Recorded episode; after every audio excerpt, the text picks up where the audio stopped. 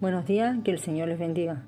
En 2 de Corintios 1, 9 y 10 dice, pero tuvimos en nosotros mismos sentencia de muerte, para que no confiásemos en nosotros mismos, sino en Dios que resucita a los muertos, el cual nos libró y nos libra y en quien esperamos que aún nos librará de tan grande muerte.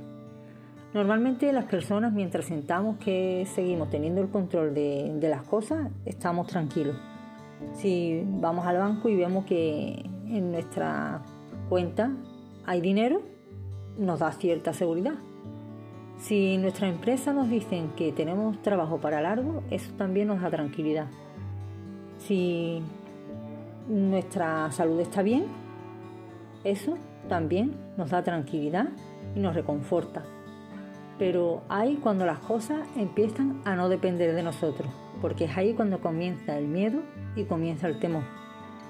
Los discípulos de Jesús estaban en la barca, ellos pasaban de una orilla a otra. Mm, era un trayecto que seguramente habían hecho más de una vez. Muchos de ellos eran hombres experimentados en la pesca, así que esto no tenía, no tenía por qué mm, ser un problema para ellos. Pero de repente se, se levantó una gran tormenta y pasaron de tenerlo todo más o menos controlado a sentir miedo. Miedo en medio de la tormenta.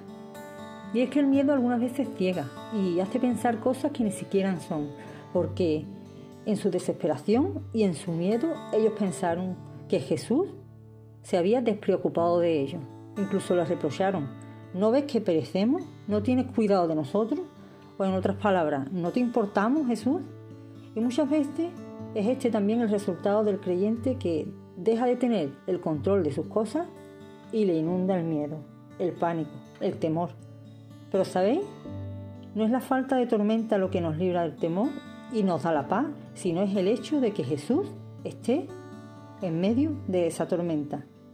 Eso es lo que nos da la verdadera paz y aunque las olas cubran nuestra barca, no importa, sabiendo que Jesús está en ella. Hemos leído en 2 de Corintios, pero tuvimos en nosotros mismos sentencia de muerte. ¿Para qué? Para que no confiásemos en nosotros mismos, sino en quién? En Dios, que es el que nos libró, el que nos libra y confiamos que nos librará.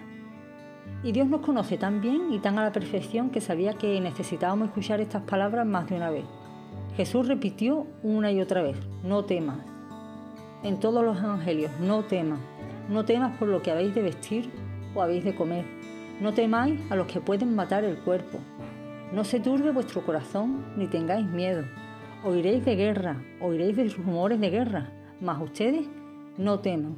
En toda la Biblia, desde Génesis hasta el Apocalipsis, se encuentran las palabras no temas 365 veces. Hay un no temas para cada día del año.